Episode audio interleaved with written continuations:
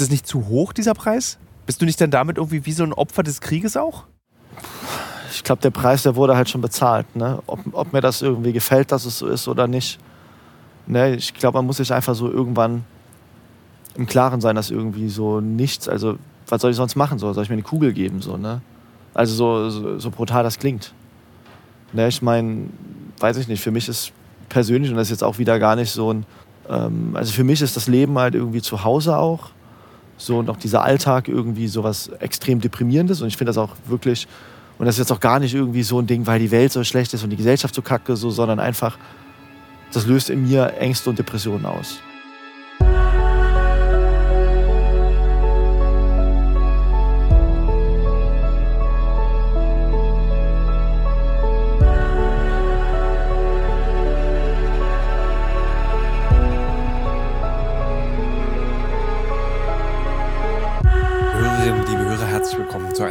Freitagsfolge. Die Folgen, die in Zukunft immer gelabelt werden mit dem besonderen Gespräch, das sich möglicher Aktualitäten entzieht. Ich habe Zeit im Libanon mit Martin verbracht. Martin kennt ihr möglicherweise aus einem anderen Podcast, aus einer anderen Folge dieses Podcasts, die ich euch auch sehr empfehlen kann. Martin war 48 Tage lang in einem Foltergefängnis in Syrien und wir haben damals darüber gesprochen, was das mit einem macht, was das für einen bedeutet und wie das einen verändert. Dieser Vorfall hat uns als Firma allerdings dazu bewegt, mit Martin weiter zusammenzuarbeiten und auch nochmal eine Recherche in diesen Fall hinein zu, zu starten.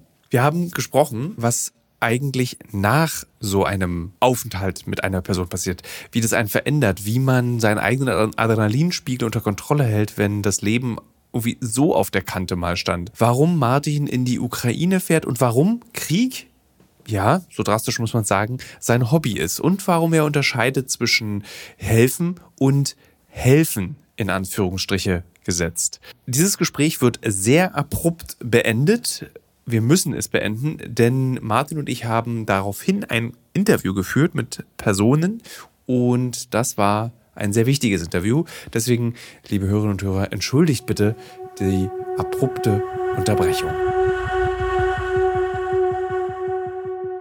In dieser Folge spricht Tilo mit Martin L. Martin bietet Sicherheitsdienstleistungen und humanitäre Hilfe in Krisengebieten an. Er ist Freund der Redaktion und besitzt den hässlichsten und gleichzeitig süßesten Hund Berlins. Mit 27 Jahren landet Martin fälschlicherweise in einem Foltergefängnis in Syrien. Diese Erfahrung lässt ihn nicht mehr los und hat zur Folge, dass Martin mittlerweile in den Kriegs- und Krisengebieten dieser Welt zu Hause ist. Wer noch mehr über Martin und seine Zeit in Syrien erfahren möchte, der kann sich die Alles muss raus Folge Syrische Gefängnisse, westliche Arroganz und die Doppelwirklichkeit des Krieges vom 11. November 2021 anhören.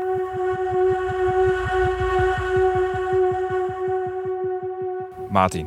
Ja. Wir beide haben ja schon mal miteinander gesprochen. Und ich Mehrmals. habe. Mehr, eigentlich haben wir sehr viel in den letzten drei Jahren. Ja. Drei Jahre kennen wir uns jetzt schon. Äh, miteinander geredet. Und wir sitzen beide gerade, so wie ich mit dem Kollegen am Montag, auf der Terrasse in einem Hotel im Libanon. Und wir sind beide hier, weil es geht ein bisschen auch um dich. Ich will nicht zu viel verraten und bitte auch dich in dem folgenden Gespräch nicht zu viel zu verraten, was wir hier gemacht haben, weil daraus soll ja ein Film werden. Ich spekuliere auf 20.15 Uhr. Also ich sehe viel Potenzial in den letzten Tagen, dass wir daraus einen 20.15 Uhr Film machen und nicht einen 22.15 Uhr Film. Und wir beide haben in unserem Leben viele krasse Dinge erlebt, die viele andere Menschen nicht erleben. Das sagen wir beide, aber ohne dass wir das so so angeberisch meinen. Und ich meine, nachdem du 48 Tage im Folterknast saßt und mit mir in diesem Podcast darüber geredet hast, habe ich dich auch weiter beobachtet. Und mein Gefühl ist, nachdem du jetzt zum Beispiel mit dem Auto in die Ukraine fährst, also wir landen morgen in Berlin, übermorgen, darf man das erzählen? Darf man erzählen. Ja, fährst mit dem Auto in die Ukraine. Also mein Gefühl ist, dass du, nachdem du aus diesem Folterknast rausgekommen bist, nie wieder in der Lage danach warst, wie ein normaler Mensch Vergnügung zu empfinden. Also du suchst seitdem eigentlich das Extrem. Vielen Dank, lieber Martin, dass du mit dieser Einstiegsfrage, dieser harte Einstiegsfrage, mit mir in dieses Gespräch gehst über Männer und Frauen, die Extremes in ihrem Leben erlebt haben und jetzt nicht mehr aufhören können, Extreme zu jagen. Ja, also ich glaube irgendwie natürlich. Ich weiß manchmal gar nicht, ob das jetzt äh, natürlich irgendwie mit dem, was da passiert ist, äh, direkt zu tun hat. Ne? Ich habe ja auch vorher schon äh, in der humanitären Hilfe in Krisengebieten gearbeitet, aber ich glaube, das ist auch so ein Prozess generell, dass man irgendwie immer ein bisschen weitergeht und ein bisschen weiter. Ich glaube vielleicht, dass so die Erfahrung gerade in Syrien vielleicht äh, natürlich den Prozess so ein bisschen beschleunigt hat, natürlich, aber ich überlege gerade, ob wir den Hörerinnen und Hörern, die nicht die Folge gehört haben, obwohl es eine der erfolgreichsten Folgen dieses Podcasts ist, vielleicht kannst du unter einer Minute eine Mini-Zusammenfassung machen, was dir passiert ist. Ja, also ich habe äh, für eine medizinische Hilfsorganisation im Mittleren Osten gearbeitet. Ähm, erst im Irak, dann später in Syrien. Und äh, während meiner Arbeit in Syrien bin ich tatsächlich durch den syrischen Militärgeheimdienst festgenommen worden und dafür 48 Tage eingesperrt worden, wo man mir ja, Spionage vorgeworfen hat, Unterstützung von Rebellen, äh, was auch immer. Um es einfach mal ganz kurz zu sagen, bin dann irgendwann wieder rausgekommen und mache jetzt das, was ich jetzt mache. Du hättest noch 30 Sekunden, du hast gerade nur 30 Sekunden, also vielleicht fügt man dem hinzu, dass du in diesen acht, du warst nicht in irgendeinem beliebigen Gefängnis an einem Flughafen und hast auf deine Ausweisung gewartet, sondern du warst in einem der schlimmsten Gefängnisse Syriens und wurdest gefoltert, wurdest misshandelt, so wie viele andere Insassen auch. Du sagst in letzter Zeit sehr oft, weil wir sehr viel Zeit verbringen miteinander und sehr viel darüber reden, dass du besser behandelt wurdest, weil du Deutscher bist in diesem Gefängnis, aber du wurdest trotzdem sehr schlecht behandelt. Genau, so kann ja. man das sagen. Wenn man mit, wie alt warst du da?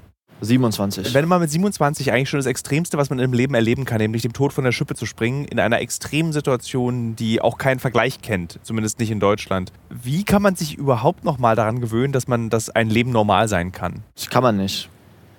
Also brutal das glaube ich klingt, also es, ja zum einen äh, sage ich mal, irgendwie sind ja auch einfach ganz viele Sachen, die man so erlebt hat, ja auch wirklich schlimme Sachen, die halt da waren, wo einfach zumindest meiner Meinung nach so normales Leben, also das, was man da als normal versteht, äh, ja, ich halte das für unmöglich, da dann irgendwann wieder zurückzukommen. Und ich glaube, das war für mich so der wichtigste Punkt, glaube ich, in meinem Leben, irgendwann mir so einzugestehen, ähm, zu sagen, okay, ganz egal irgendwie, ähm, äh, wie sehr ich daran arbeite, wie viel Mühe ich mir gebe, so, es wird nie wieder so wie früher. Was ist denn früher? Na, früher war auf jeden Fall ein, äh, sag ich mal, deutlich lebensfreudigeres Leben, wenn man das jetzt so sagen würde. Also natürlich, ne, also es war schon viel unbeschwerter. Ne, ähm, keine Ahnung, hab, muss auch einfach sagen, ich bin jetzt so, auch wenn das ja heutzutage irgendwie äh, so trendy ist, irgendwie eine schwere Kindheit gehabt zu haben, das habe ich halt einfach nicht gehabt. Ne? Also äh, ich muss sagen, abseits so von der, den ganz normalen Schwierigkeiten, sage ich mal, des Aufwachsens, ähm, gibt es da in meiner Jugend oder sowas jetzt nichts, was ich irgendwie als traumatisierend oder sowas bezeichnen würde. Ne? Und ich glaube, ich bin schon in so einer Unbeschwertheit, auch in einer großen Naivität aufgewachsen. Und ähm, ja, das ist mir dann halt genommen worden. So da. Hast du, als du wiedergekommen bist, ähm, versuchst, das ist, versucht diesen es ist ja erstaunlicherweise geht es ja da auch sehr viel um Dopamin, also um Glückshormone. Dieses Gefühl, als du freigekommen bist, ist, glaube ich, un, also diese, dieser Ausstoß an Glückshormonen ist ähm, nicht wieder zu erreichen mit irgendeiner Substanz. Hast du danach versucht, mit Substanzen dieses Gefühl zu rekonstruieren? Also hast du Drogen genommen, warst du auf Partys, Ecstasy ist ja ein sehr beliebtes Mittel, um sehr viel Dopamin in sehr kurzer Zeit auszustoßen. Also hast du all diese Dinge ausprobiert und hast festgestellt, das reicht nicht? Tatsächlich gar nicht. Ich äh, habe damit eigentlich gar nicht so viel experimentiert, sage ich mal. Für mich war äh, gerade so die, sage ich mal, ersten Zeiten so nach dem Freikommen enorm viel Selbstmitleid. Äh, ich bin auch äh, sehr in mir versunken. Also war wirklich, also sowohl körperlich als auch mental in einem sehr schwierigen Zustand, sage ich mal. Und ich, äh, ja, frage mich bis heute, wie ich das geschafft habe, nicht in irgendwie so eine Alkohol- oder Drogensucht abzurutschen. Das frage ich mich auch. Also frage ich mich ernsthaft, weil du hast ja eigentlich sehr vernünftig danach gelebt. Also du hast jetzt nicht den Exzess gesucht, sondern du hast ja wirklich so versucht, dein Leben in ganz ordentliche Bahnen zu bringen. Ja, aber ich habe ja auch so echt eine Truppe Menschen um mich rum, so, ne, denen ich sehr wichtig bin und die da auch wirklich, sage ich mal, ganz schön viel aufgefangen haben. So, ne, das darf man da ja auch irgendwie nie irgendwie vergessen. Das ist ja nie so der einzelne Mensch, der sich irgendwie wieder zurück ins Leben äh, kämpft, sondern das waren ja ganz viele Menschen irgendwie. Oder nicht ganz viele, sagen wir mal eine Handvoll Menschen. So, ja, ohne die ich auch bis heute das, äh, jetzt, ohne die wir hier heute nicht in Beirut sitzen würden. Ja. Wir haben jetzt auf dieser Reise ja sehr viele Menschen getroffen, die auch in diesem Foltergefängnis gesessen haben. Wir haben, du hast in Berlin auch schon Leute getroffen, die in diesem Foltergefängnis gesessen haben. Was hast du über Syrer gelernt? nachdem du aus diesem Gefängnis gekommen bist? Also was hast du über Menschen gelernt, die sich auf die Flucht begeben, nach Europa, nach Deutschland? Gut, also ich meine, wirklich viel Neues würde ich sagen, habe ich nicht gelernt. Vieles hat sich halt einfach dann einfach nochmal so bestätigt, weil es auch, selbst wenn man äh, das schon so sieht, natürlich nochmal was anderes ist, wenn man wirklich äh, sich die Lage anschaut. Ne, und ich meine, ich sag mal so, das Bild generell, was ich auch in der Zeit von der Haft, sage ich mal, von gerade von meinen Mithäftlingen hatte, so ist, ja, das klingt immer so äh, irgendwie, ja, wie Herbert Grönemeyer halt, so Mensch ist Mensch. Ne, irgendwie so, dass es halt irgendwie nicht den Syrer gibt und dass es natürlich auch äh, wie in jeder anderen Nation einen ganzen Haufen Arschlöcher irgendwie gibt. So, ne, ich glaube, man darf auch nicht vergessen, dass die, die, die Menge an Arschlöchern ist, glaube ich, größer als die Menge an netten Menschen. Ja. Und das trifft, gilt für jede Nation. Genau. Aber wenn man natürlich guckt, was äh, den Menschen passiert oder halt auch, wie wenn wir hier in den Lagern sind, so, wo man sagen muss, ey, die Leute, die haben in normalen Häusern gewohnt, mit Fernsehen, Computer, Internet, Handy, jedes Kind ihr Schlafzimmer und auf einmal kommt dieser Tag X und wir müssen hier raus aus dem Land. Für ganz viele auch, erst gingen sie ins Gefängnis und dann mussten sie raus. So, ne? Weil, ja, und äh, so dies, und dann lebst du in diesem Zelt. Und dann lebst du in zwölf Jahren immer noch in diesem Zelt. Und Lass uns das mal ein bisschen beschreiben, den Hörerinnen und Hörern. So ein Zelt. Das ist ja total, man kann es sich ja gar nicht vorstellen. Zwölf Jahre in einem Zelt wohnen. Also die meisten zwar verzweifeln schon bei einem Campingwochenende mit Freunden in Brandenburg an einem Zelt. Wir waren beide in so geflüchteten Camps und wirklich die Menschen haben sich so eine Art Siedlung gebaut mit Plan von UNHCR, mit Decken, mit aus Pappe und Karton gebauten Wänden und haben eigentlich gesagt, das, was sie am meisten vermissen, ist Privatsphäre. Wieso lassen wir eigentlich als Europa, ist jetzt lustig, wieso könnte auch so mit Erik Wagmart ein Podcast sein, warum lassen wir als Europa zu, dass Menschen in diesen Zelten leben? Ich, das, das, man ist so ratlos, wenn man da in diesen Zeltstädten steht. So, man, ich verstehe es nicht. Ich glaube, das ist vor allen Dingen so ein Egoismus auch einfach. Ne? Und ich meine, man muss ja auch sagen, also ähm, wenn man jetzt das einfach mal so gegenüberstellt, ja, dass äh, man jetzt mal am Beispiel Libanon, wo die Anzahl an Geflüchteten, die allein aus Syrien hingekommen ist, fast genauso groß ist wie der Anteil der Restbevölkerung.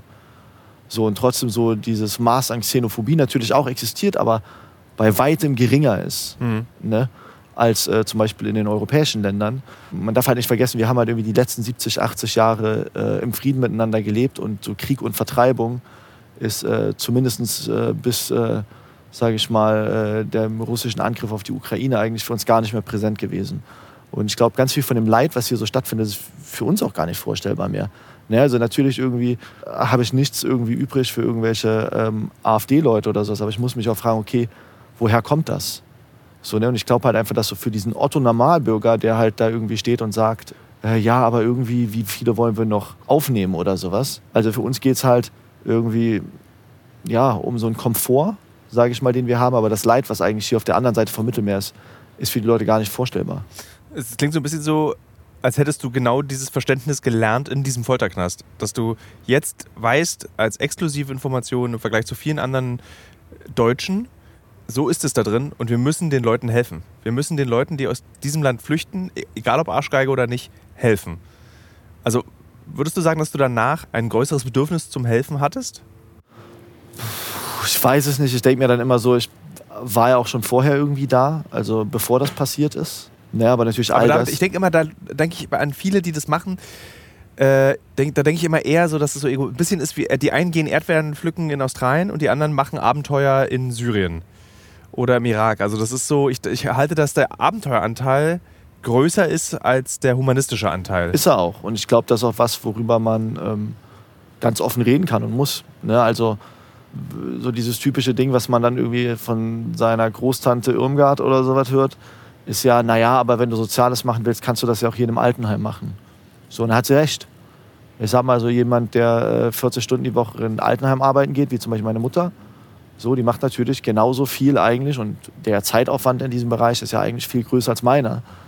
So, aber ich habe mich halt auch zu diesen Leuten irgendwie gezählt und zähle mich halt bis heute, dass ich halt irgendwie mehr brauche, ne? dass ich auch irgendwie so, sag ich mal, das Adrenalin brauche, ne? dass es irgendwie für mich auch was sehen oder auch so, sag ich mal, da zu sein, wo nicht viele sind.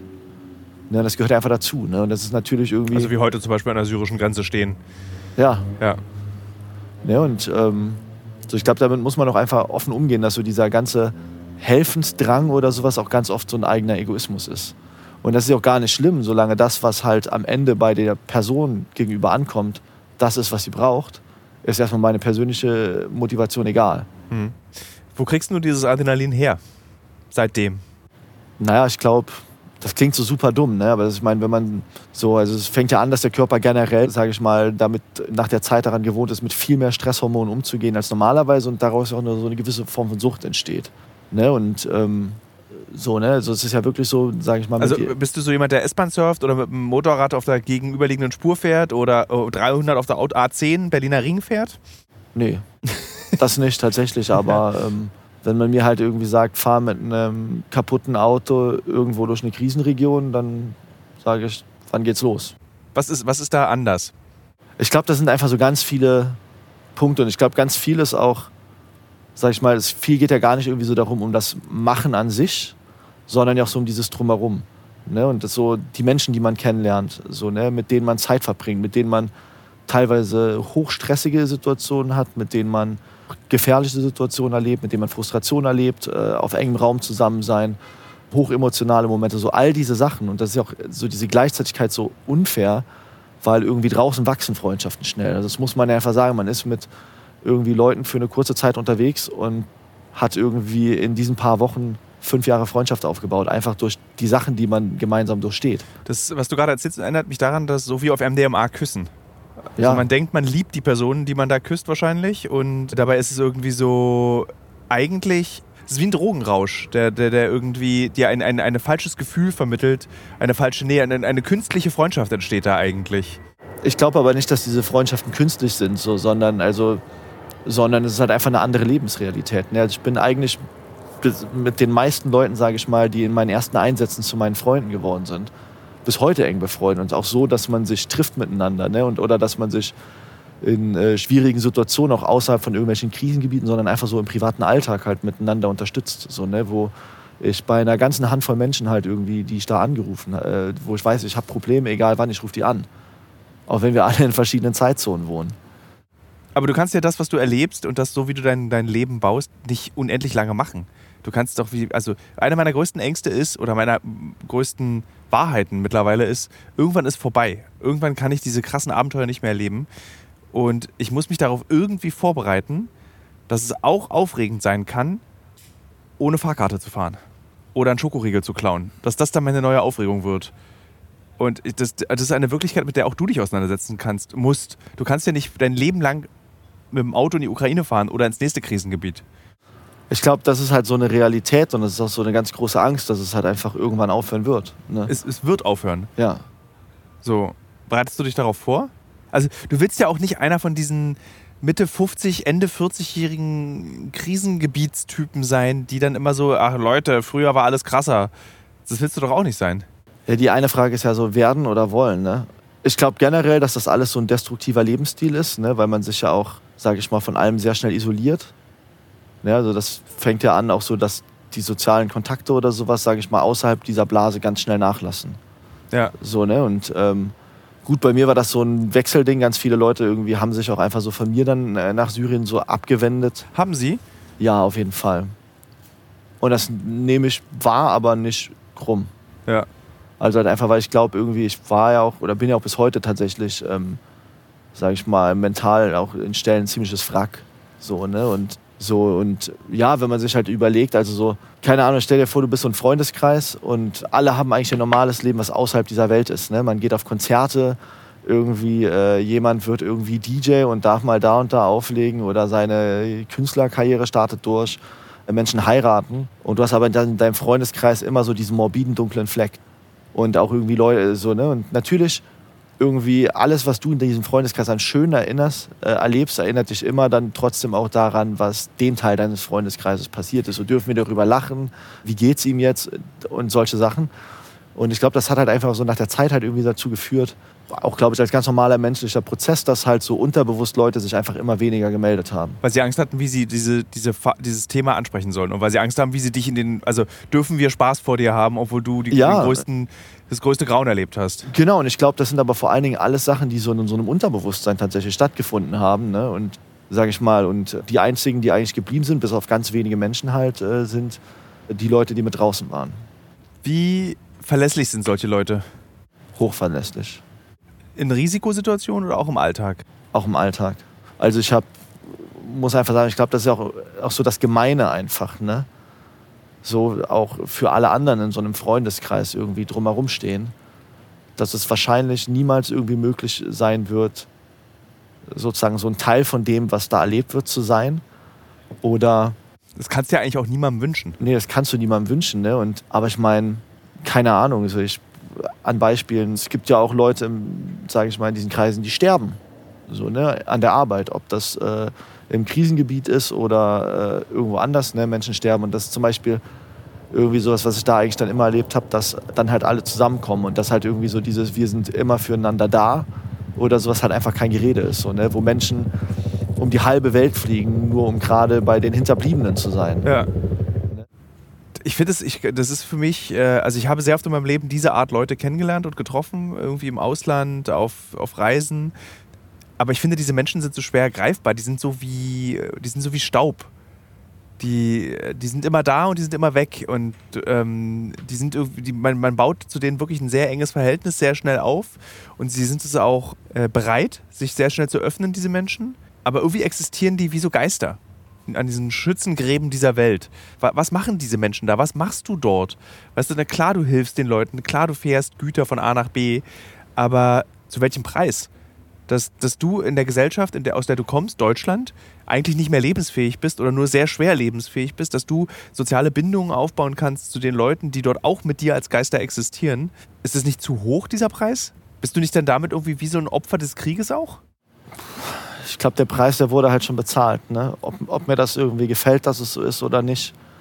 Ne? Ich glaube, man muss sich einfach so irgendwann im Klaren sein, dass irgendwie so nichts, also was soll ich sonst machen? So? Soll ich mir eine Kugel geben? So, ne? Also so, so, so brutal das klingt. Ne, ich meine, weiß ich nicht, für mich ist persönlich, und das ist jetzt auch wieder gar nicht so ein, ähm, also für mich ist das Leben halt irgendwie zu Hause auch. So und auch dieser Alltag irgendwie so was extrem deprimierendes. Und ich finde das auch wirklich, und das ist jetzt auch gar nicht irgendwie so ein Ding, weil die Welt so schlecht ist und die Gesellschaft so kacke, so, sondern einfach, das löst in mir Ängste und Depressionen aus. Alltag. Alltag, ja. Was ist ein Alltag? Straßenbahn fahren zur Arbeit, 9 to 5, nach Hause kommen, Tatort gucken, Essen bestellen oder HelloFresh herstellen. Zum Beispiel, ja. Aber ist, da bist du, das ist ja bei vielen Leuten.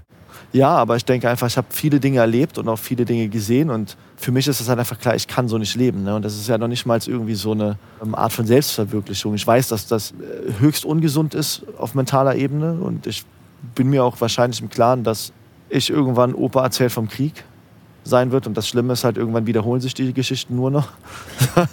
ja. Und ja, ich glaube nicht, also ich sage gar nicht, dass das irgendwie toll oder gut ist, aber ich glaube, das ist einfach so eine Realität, in der ich nun mal bin. Und aus der ich auch so nicht rauskomme. Ne? Nehmen wir mal an, wir beide würden uns kennenlernen äh, in Berlin auf irgendeiner Party, auf einem Punkkonzert und du erzählst mir, was du getan hast und ich sage zu dir, Martin, ich will das auch. Würdest du mich mitnehmen oder würdest du sagen, mach mal lieber nicht? Ich habe es noch nie vorher erlebt. Ich war noch nie, ich war, meine weiteste Reise war mit den Freunden nach Malle und mit dem Rucksack nach Thailand. Ich würde dir davon abraten. Und wenn ich sage, ich will es wirklich machen? Da würde ich dir wahrscheinlich irgendwie, irgendwie eine Lektüre zu irgendwas empfehlen. Wer sagt, lest, lest dich da mal durch, schau mal und äh, wenn ich was höre, sage ich dir Bescheid. Dann meldest du dich nicht wieder.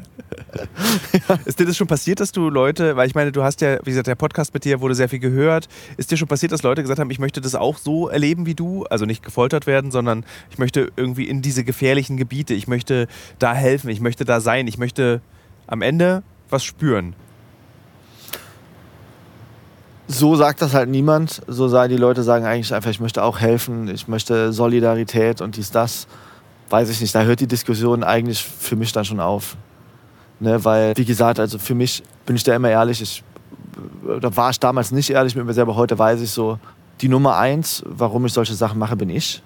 Also so, mir ist es enorm wichtig ja auch, dass Leute äh, wissen, was ich mache zum Beispiel. Ne? Ich meine, auch bis heute habe ich ja beim letzten Podcast auch schon der Witz, diesen Instagram-Witz gemacht. Das hat sich ja bis heute nicht geändert. Sobald wir hier aus dem Land raus sind, sicher werde ich auch mit Sicherheit ein äh, Foto auf Instagram posten. und äh, so, ich glaube, so, das ist einfach so, weiß ich nicht, wenn ich dann schon so merke irgendwie, dass Leute dann so dieses, ja, ich möchte helfen, ich möchte das und das und das, weiß ich nicht, da bin ich dann schon so, ja, gut, alles klar.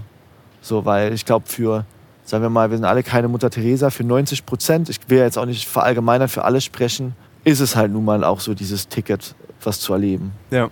So rauszukommen für zu Hause, von zu Hause, ja, auch an Orten zu sein, wo Geschichte passiert, ne? sage ich mal. Und äh, ich glaube, man muss sich dem halt irgendwie im Klaren sein und man muss sich halt immer fragen, das sind auch tatsächlich so Diskussionen, die ich äh, oft auch mit Leuten, gerade so, äh, wenn es um die Ukraine geht, ne? also so, wo ich dann sage, ey, als allererstes muss man sich immer über das eigene Ego fragen, weil das, was ich erfahre oder was ich hinbringe, ist ja meistens auch so ein, so ein Grund, dahin zu kommen. Du sagst, so. dass deine Psyche im Prinzip ein Wrack ist, dass du sehr empfänglich oder empfindlich bist auf, äh, für emotionale Störungen, für ja. Depressionen. Und trotzdem setzt du dich Situationen aus, wie zum Beispiel in der Ukraine oder auch hier im, im, im, Libanon, die schwere Störungen verursachen können. Warum? Warum gehst du dieses Risiko ein, dass du wirklich krank werden kannst auf diesen Reisen? Ich bin ja schon krank. Das ist ja der einzige Ort eigentlich und das ist ja auch eigentlich so, so, so, ein, so ein Paradoxon. Ne? Ich meine, wenn ich zu Hause in Berlin bin, habe ich Albträume, drehe nachts im Schlaf durch, ne, habe Depressionen. Äh, gut, mittlerweile im Griff, aber hat ja für mich tatsächlich auch so gerade so PTBS-mäßig lange eine Rolle gespielt, diese typischen Sachen wie Bettnässerei, ne, Panikattacken und sowas. Und äh, das Verrückte ist halt jedes Mal, wenn ich draußen bin, ganz egal wie beschissen die Bedingungen sind. Und wenn das irgendwie im tiefsten Winter in einem Keller in der Ukraine ist, ist das alles weg. Ja, aber das wird dich umbringen. Vielleicht. Also ernst, also es wird, also nicht, dass es 100% passiert, nee. aber diese Nähe zum Tod in der Ukraine führt ja irgendwann dazu, dass irgendwer in deinem Umfeld einen Fehler macht. Vielleicht auch sogar du. Ja, das äh, ist durchaus was, was passieren kann. Ich glaube aber auch trotzdem auf der anderen Seite, irgendwie, ne, ich, äh, in dem, was ich mache, bin ich professionell. So, ne? ich, ich weiß, was ich mache. Ich weiß ja auch mittlerweile ziemlich genau, kann wo man professionell den Tod vermeiden? Vermeiden nicht, aber man kann äh, einen ganzen Haufen dumme Sachen. Also zumindest die dummen Gründe kann man doch schon ausschließen. Was sind denn dumme Gründe? Dumme Gründe wäre, sage ich mal, so ganz banale Sachen irgendwie, äh, sich nicht anzuschnallen. Irgendwo, wo man ist. ist okay. Ich dachte, du sagst jetzt so wie äh, nee. zum Beispiel äh, rein, also ein, ein, fantastisches Projekt in der Ukraine haben, wie zum Beispiel ein Auto aus der Ukraine nach Deutschland transportieren, ohne Sinn und Verstand. Ja, nein, aber ich glaube, das sind einfach so Sachen, so natürlich, wo, was halt auch und in dem, was ich da arbeite. Ne? Ich glaube natürlich, wenn die Leute jetzt den Podcast bis hierhin irgendwie äh, gehört haben, dann ist es ja natürlich immer so, natürlich so, dass direkt das Gefühl irgendwie, äh, die Cowboys und die fahren irgendwo rein. Ne, und so ist es ja tatsächlich gar nicht. Ne? Also es wird ja wirklich auch alles abgewogen. Ne? So, wir, wir planen unsere Routen. Ne? Wir haben mit den Leuten, mit denen wir fahren, natürlich ganz feste Abläufe, auch was wir wie machen. Ne? Also da passiert ja eigentlich nichts, was irgendwie nicht getaktet ist und es gibt immer einen Plan A, einen Plan B, einen Plan C. Ne? Also es ist ja schon tatsächlich, sage ich mal, mein Lieblingswort ist immer so operative Spießigkeit. Mhm. So, ne? Also man ist natürlich immer darauf vorbereitet, irgendwie, dass sich Dinge ändern, aber bis dahin ist es wirklich so ein Abarbeiten sozusagen von Prozeduren, die vorher halt geplant wurden. So, ne, es ist jetzt nicht so, als äh, würden wir da lachend und singend irgendwie durch die Gegend fahren. Lass mich dir eine grobe Frage stellen. Würdest du sagen, Krieg ist dein Hobby? Ja. Also so ganz nüchtern und so böse wie das ist. Ne, das ist ja auch, glaube ich, immer so eine Frage, die man sich ganz oft stellt. So dieses, äh, der Slogan ja irgendwie, äh, gerade in der humanitären Hilfe ist ja immer so, dass unser Endziel ist, nicht mehr gebraucht zu werden. So, was ja auch stimmt. Ne? Und das sollte auch immer so der Fokus von Projekten sein, die man macht. Trotzdem jetzt äh, ja auch für dich als Journalist in den Bereichen und all die Leute von NGOs und die alle heißen. Was würden wir noch machen, wenn es das nicht mehr gäbe? Hotels testen für Vox. Ja. So, ne, also es ähm, ist ja auch nicht irgendwie, wenn jemand kommt und sagt, boah, wir haben jetzt hier so ein, äh, eine Klinik hier und da aufgebaut, das ist jetzt geschafft, hier werden wir nicht mehr benötigt. Die erste Frage ist ja immer, wo geht's als nächstes hin? Ja. Was machen wir da? Ne? Man hat auch immer so diese Wellen von Menschen, wie es sich bewegt. Also gerade bei der Presse, gut, in Israel ist es jetzt natürlich ein bisschen schwierig mit dem, ähm, mit dem Zugang auch da, ne, gerade im Gazastreifen. Da sind ja nur äh, ganz wenige, die es bis dahin schaffen irgendwie. Also so, aber man sieht ja eigentlich so von. Es ist witzig, dass du Gaza sagst, weil in meinem Kopf war natürlich der Reflex in den letzten Wochen, hm, wie komme ich in Gaza? Ja. So diesen, ich habe ja diese Überlegung auch gehabt, habe ja. überlegt, hm, schmuggel ich mich, hänge ich mich an irgendeinen so Rotkreuzarzt dran? Ja. Äh, oder Ärzte ohne Grenzen, die ja rein dürfen. Ja, und das ist halt ne, natürlich immer so diese Menschentraube, die diesen Konflikten folgt. Und es gibt irgendwie Konflikte, die sexy sind und es gibt Konflikte, die nicht mehr sexy sind. Wo dann keiner mehr ist. Also gerade ist die Ukraine zum Beispiel gar nicht mehr sexy. Und äh, so, ne? Und das ist halt, ähm, glaube ich, das liegt halt an den Menschen. Und ich finde das überhaupt gar nicht verkehrt. Aber ich finde halt, irgendwie ist wichtig, dass man ehrlich ist, was die eigene Motivation macht, sagt. Ne? Und sag ich mal, wenn mein Endergebnis stimmt, sagen wir mal als Beispiel, wenn ich ähm, äh, einen Transport rüberfahre und ich habe da Sachen dabei, die drüben vielleicht wirklich nicht einfach zu beschaffen sind gerade oder auch äh, unter Umständen teuer sind. Oder jemand sagt mir, okay, ich brauche jetzt genau das und das hier und man kann das bewerkstelligen, dann ist das eine gute Sache. So, und dann fahre ich da rüber und habe, äh, sage ich mal, was Konstruktives getan für die Situation und habe natürlich auch irgendwie mein eigenes Ego befriedigt. Mhm. Gleichzeitig gibt es aber so einen erheblichen Teil, sage ich mal, an Helfern, die immer so des Helfens willen kommen, also sozusagen dieses Helfen als Zugang benutzen, um da zu sein, wo äh, mehr Fotos gemacht werden als Patienten ver versorgt oder Güter geliefert, ne, wo ähm, man dann halt äh, die 752. Tonne Klamotten für die Woche irgendwo hingefahren hat oder sowas. So am besten so Deutschland macht die Kleiderschränke leer, so äh, im Frühling. Mhm. Ne, und Opa Heinrich sendet seinen gebrauchten Schlippi in die Ukraine. Ne, und ich glaube, das ist halt so irgendwie so dieses Zwischenspiel. Ne? Man muss halt irgendwie sich halt vor allen Dingen dieses Ego immer vor Augen halten und dann, sage ich mal, sich fragen, ob das, was ich jetzt mache, sozusagen auf einer Wellenlänge steht. Also sozusagen es wert ist, dass ich daran mein Ego jetzt befriedigen darf. Gibt es so, kriegst du Anfeindungen von anderen Helfenden? Also weil du hast ja schon eine sehr radikale Ansicht mit diesem, das ist gutes Helfen, das ist eher nutzloses Helfen. Wirst du angefeindet dafür? Ja, schon auch. Wer feindet Natürlich. dich an? Naja, natürlich viel, also so gerade so in persönlichen Gesprächen Leute, die auch aus dem Bereich der Entwicklungszusammenarbeit oder humanitärer Hilfe kommen, so weil ich da halt schon einfach radikale Ansichten halt sozusagen vertrete. Und äh, das ist ja auch okay. Ne? Und ich meine, ich sage ja auch nicht, dass alle so das so sehen wie ich. Oder da, da gibt es bestimmt auch den einen oder anderen wirklich selbstlosen Charakter mit dabei. Aber ein Großteil halt schon. Und äh, so, ich meine, im Endeffekt weiß ich nicht, denke ich mir dann immer so, naja, solange man halt irgendwie drüber spricht, vielleicht denkt die eine oder andere Person drüber nach. Und äh, ja, aber wenn sich Leute halt so direkt dadurch angegriffen fühlen, denke ich mir entweder immer so, ja, dann hast du halt auf den Schlips getreten gefühlt. Ja. So da ertappt gefühlt. Du hast ja auch eine Therapie gemacht, um mit dem, was du erfahren hast, umgehen zu können. Was hat deine Therapeutin oder dein Therapeut damals dir geraten bezüglich der Gestaltung deines Lebens? Mach es so gefährlich und krass wie möglich oder kannst du nicht bei DM Einzelhandelskaufmann werden? das ist tatsächlich so, dieser Therapieansatz ist halt irgendwie äh, so eine super spannende äh, Thematik einfach, ne? Weil ich habe am Anfang, ich habe ja verschiedene Wo ich nicht Sachen, sagen würde, dass Einzelhandelskaufmann bei DM langweiliger Job nee. ist. Nee, aber ähm, ich habe halt ja, ganz viele Mal Therapien versucht und auch abgebrochen und mal abseits davon, dass irgendwie ja, man nicht einfach mit allem irgendwie eine Standard-Traumatherapie oder sowas machen kann, ähm, ist halt immer so dieser, dieser Haupttherapiefokus, den ich so in äh, Deutschland irgendwie so wahrgenommen habe, immer so dieses ist, äh, lernen sich abzufinden. So, ne, lernen damit umzugehen, dass das jetzt irgendwie nun mal so ist. Ne? Und so dieses, ey, du vielleicht so du, wirst du nie wieder zurück können dahin, wo du warst. Und jetzt musst du das lernen. Also, ne? Und du musst jetzt hier halt äh, wieder zurück Größbauer werden. Und äh, ich bin ja noch gar nicht so lange, jetzt so seit ungefähr zwei Jahren, bei einer wirklich guten Therapeutin aus England. Das findet auch nur über Video statt. Und das hat halt ganz viel für mich geändert, so, ne? weil das so zum ersten Mal halt so war, irgendwie, dass das Ziel irgendwie nicht war, mich so zurück in so eine Gesellschaft zu holen. Jetzt muss ich da irgendwie funktionieren und meinen Beitrag, Beitrag zum Bruttoinlandsprodukt leisten zu können. Sondern dass ich halt irgendwie so für mich so am Lernen, also immer noch am Lernen bin, so, so wer bin ich denn jetzt? So, ne? Und äh, was möchte ich eigentlich? So, und das ist halt eigentlich immer so ein, akzeptieren es und so, okay, so, du möchtest das wieder, okay, wie kriegen wir das hin, dass du das kannst? Hm. So, ne? Und das hat halt einfach ganz was, viel. Was rät sie? Wie kriegt man das hin?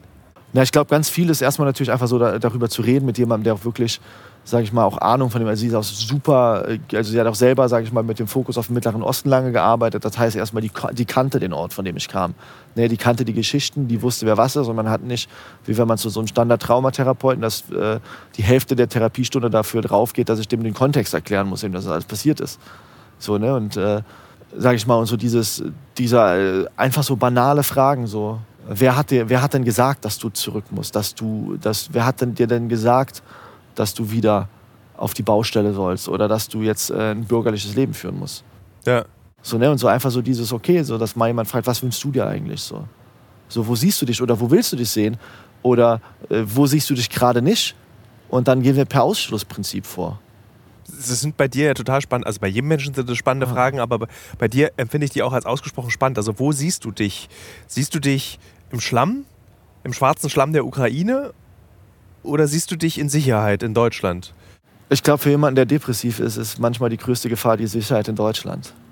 Aber stell dir vor, diese Gefahr, diese Sicherheit würde keine Gefahr für dich darstellen. Also stell dir vor, du bist erfüllt in dieser Sicherheit. Weil, ich meine, das perfekte Leben lebt doch niemand. Also wer von uns Nein. lebt denn ein perfektes Leben? Wer ist denn perfekt 100% glücklich? Also wir schleppen doch alle Unglück mit uns mit. So, und, und versuchen es auszugleichen durch Momente, die uns glücklich machen. Aber das Unglück sitzt bleiern auf unseren Schultern. Ja, So, und, aber ich finde, in deiner Erzählung klingt es so, als wärst du der Unglücklichste und kannst nur noch Glück empfinden, wenn du diesem Unglück des Alltags entfließt an die Ostfront. Aber alle anderen haben gar keine Möglichkeit, das zu tun. ich glaube gar nicht, dass das irgendwie so der, der unglücklichste bin. Also würde ich mir niemals, ich glaube, es gibt einen Haufen Leute, die, sag ich mal, Das ist ja auch kein Maßstab. nee, Eins nee, bis ich unglücklich. so, ja. ne, eins bis unglücklich, so, da würde ich mich, glaube ich, so im guten deutschen Durchschnitt der Depression sehen irgendwie, glaube ich. Aber ähm, ich meine, das sind ja so ganz viele Sachen. Ne? Das sind ja so Fragen, die wir schon vorher so behandelt haben, so, äh, wo man auch sagen muss, ey, ich, ich habe halt irgendwie so dieses, ja, so das Privileg halt gehabt zu überleben. So, ne? Und das ist natürlich irgendwie so auf so einem deutschen Pass beruhend.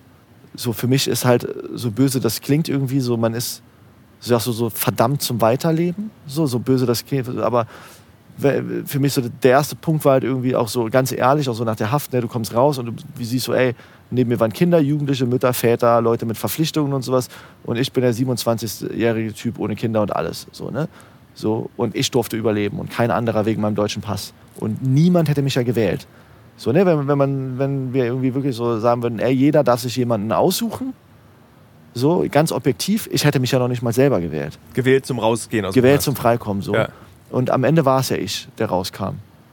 So, und dann war natürlich irgendwie, sage ich mal, für mich so die, dieser erste Punkt, als ich rausgekommen bin, auch so danach und auch einfach jetzt mal unabhängig so von dem, was ich miterleben musste, was anderen passiert ist und dieser Ungerechtigkeit, die ich da empfunden habe, ja auch ganz äh, krass so, dass ich so für mich gemerkt habe, mit, also mit dem, alleine mit dem, was mir persönlich angetan hat, dass ich so nicht mehr weiterleben wollte. Ja. So, ne? Und ähm, so, und natürlich waren irgendwie so Fragen zum Beispiel wie Suizid und sowas für mich immer präsent. Und ich meine, die sind auch bis heute präsent. Und ich meine, das ist ja auch was, wo ich sage, ganz schwer über sowas zu reden. So, ne? Und äh, nur weil diese Gedanken präsent sind, sehe ich mich trotzdem meilenweit davon entfernt, sowas zu sehen.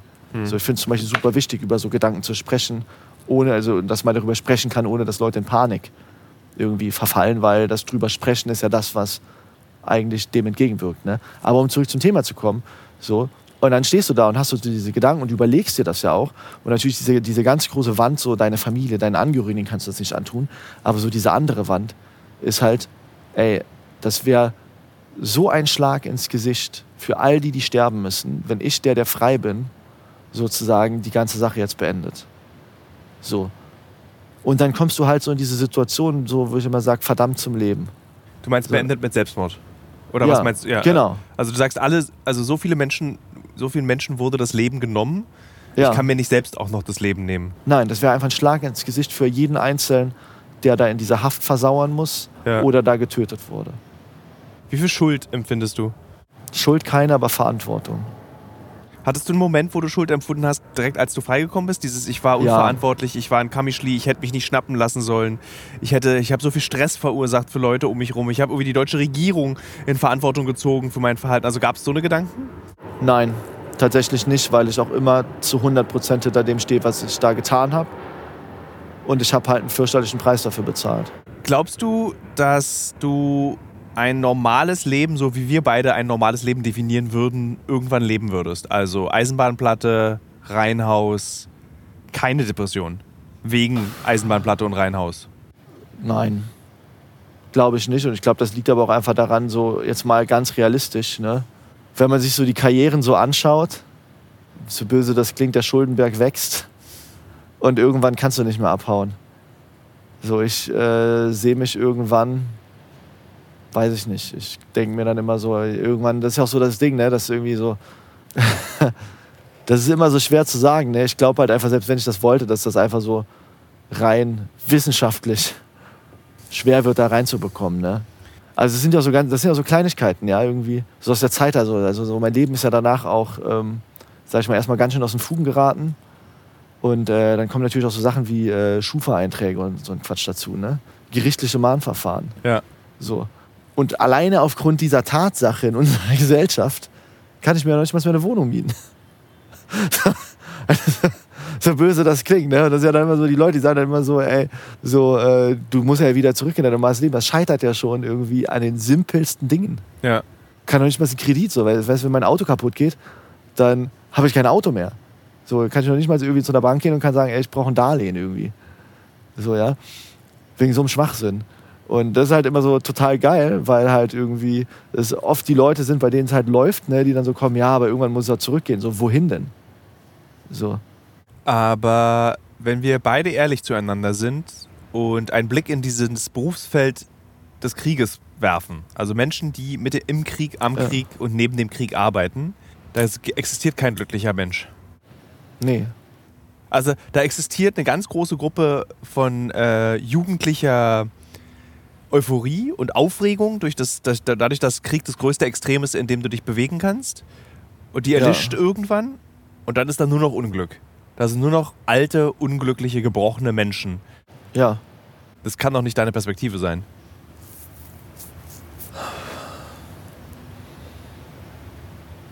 Es kann ja nicht die Perspektive deines gesamten sozialen Umfelds sein, das eben aus solchen Leuten besteht. Ist ja auch nicht bei allen so. Ne? Es gibt Leute, die stecken tiefer drin als ich. Es gibt Leute, die äh, schaffen es irgendwie so eine Balance zu halten. So, ne, aber ich weiß es nicht. Für mich persönlich ist halt mit all dem, was ich erlebt habe, einfach so, das ist das Beste, was ich noch machen kann.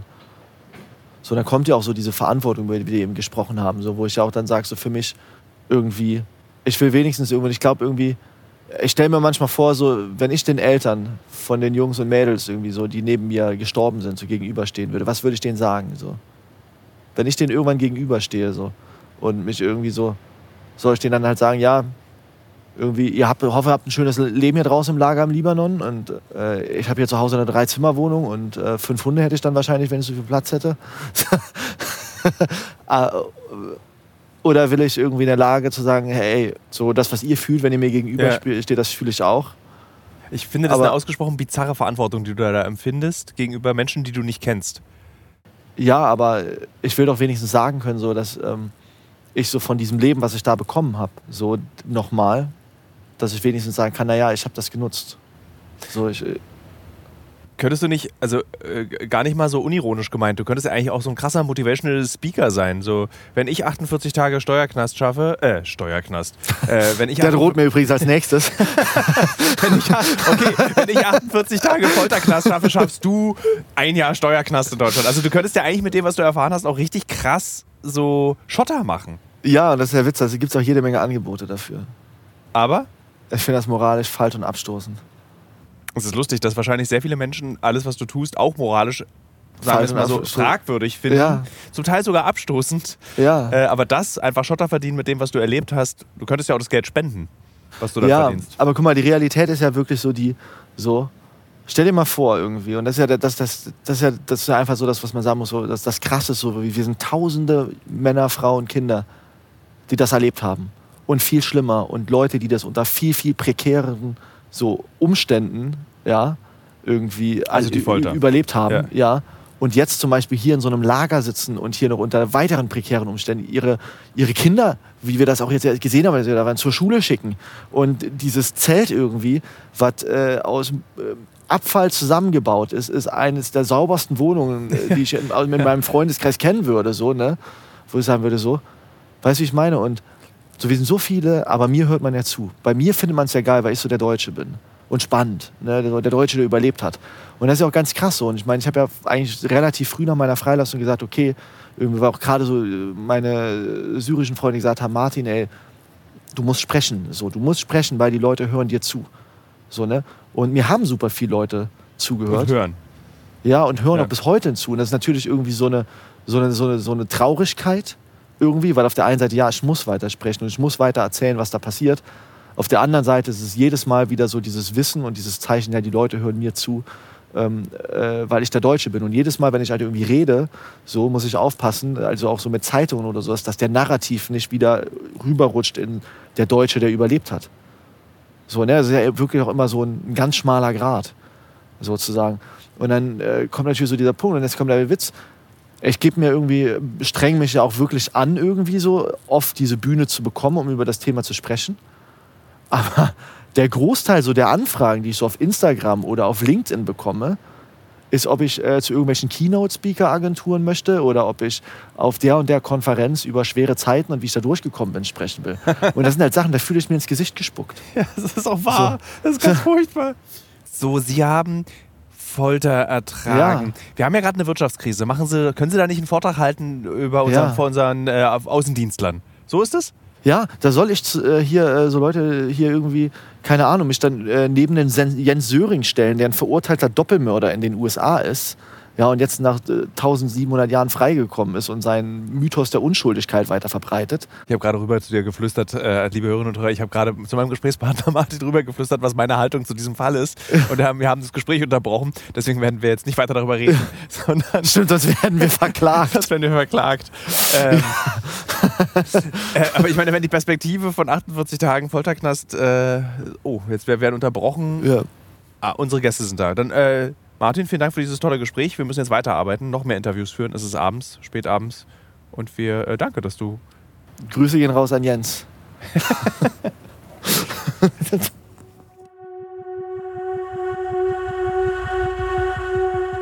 Wenn euch dieser Podcast gefallen hat, dann bitte abonniert ihn, zum Beispiel indem ihr auf Spotify auf die Glocke klickt und empfiehlt uns auf jeden Fall weiter. Ihr möchtet uns Feedback, Lob oder Kritik schicken oder habt einen Themenvorschlag? Kein Problem, schreibt uns einfach eine E-Mail an amr.pqpp2.de oder ihr schickt uns eine Nachricht auf Instagram. Folgt uns dafür einfach auf Instagram unter unserem Alles muss raus Kanal. Den Link findet ihr unten in den Show Notes. Alles muss raus ist eine Produktion der PQPP2 GmbH. Neue Folgen erscheinen liegen Podcast-Plattformen. Moderiert wird Alles muss raus von Thilo Mischke. Redaktion Stefan Seiler, Thilo Mischke, Kaspar Dudek, Marlon Plaas, Amira Mustafa, Sarah Golz. Social Media Sarah Golz und Marlon Plaas. Die Titelmelodie hat Martin Seifert komponiert. Audioproducer Leo Ebert Glang. Um die Vermarktung kümmert sich Podstars bei OMR. Wenn du bei uns werben möchtest, findest du mehr Infos unten in unseren Show Notes. Vielen Dank fürs Zuhören. Bis bald.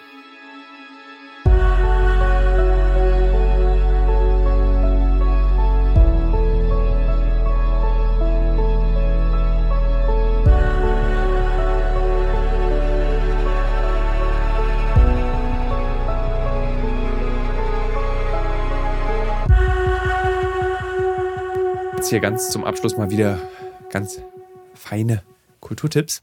Ich lese ja gerade ein Buch, das sehr viele Menschen sehr oft schon gelesen haben, beziehungsweise sehr viele Menschen sehr, ein Weltbestseller lese ich, und zwar Haruki Murakami, den ich eigentlich verachtenswürdig finde, weil er sehr eklig über Frauen und Sexualität schreibt, insbesondere umso älter er wird, umso seltsamer übergriffiger wird seine Sexualität in den Büchern, beziehungsweise die Sexualität seiner Protagonisten. Und natürlich muss man Werk und Autor trennen, aber ich weiß trotzdem, dass die Geschichten durch das Gehirn dieses Mannes gingen und fand das dann irgendwie verachtenswürdig. Ja, habe ich ja erklärt. Aber ich habe als eines der ersten Bücher, an das ich mich erinnern kann, postpubertär, ähm, Die wilde Schafsjagd von Haruki Murakami gelesen und fand sie ganz toll. Und ich habe nie die Chroniken des Aufziehvogels gelesen und wollte das jetzt mal tun und lese das und bin total begeistert und hasse es, dass ich so begeistert bin von diesem Buch. Denn ich bin persönlich auch ein großer Freund des magischen Realismus, also einer Literaturform, einer Gattung, die die Wirklichkeit vermischt mit, naja, zauberhaften Elementen. Und viele kennen es vielleicht aus den Miyazaki-Filmen, also das wandelnde Schloss, Prinzessin Mononoke, äh, jetzt gerade der Junge und der Kranich, oder so ähnlich, läuft gerade in den Kinos, den ich im Übrigen auch vor kurzem gesehen habe. Ähm, dort sieht man immer diese ganz zauberhafte Vermengung von Wirklichkeit und Fantasie und wie das aussehen kann und wie das funktioniert.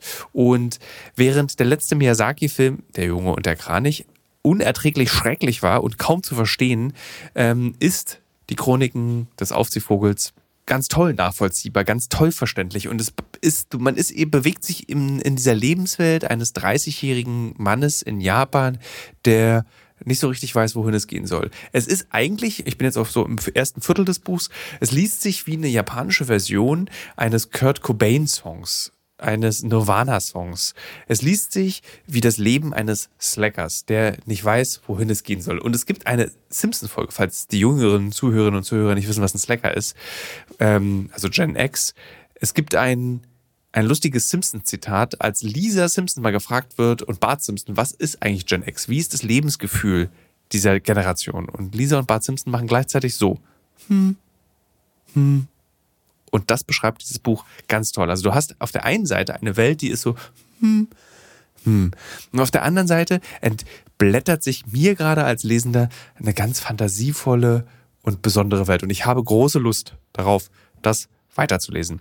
Und werde euch, liebe Hörerinnen und Hörer, in diesen Kulturtipps, die ganz am Ende nach dem Abspann, damit ihr auch wirklich den Abspann euch anhört, nämlich viele Leute arbeiten ja an diesem Podcast mit, in diesen Kulturtipps werde ich weiter davon erzählen dann hören wir uns nächste Woche Dienstag wieder mit einem aktuellen Thema. Also alle nochmal, ne? Dienstags aktuelle Themen mit ja, Newsbezug, freitags zeitloser Talk. Oh, wie klingt so arrogant? So arrogant meine ich das gar nicht. Also ihr wisst, wie ich es meine.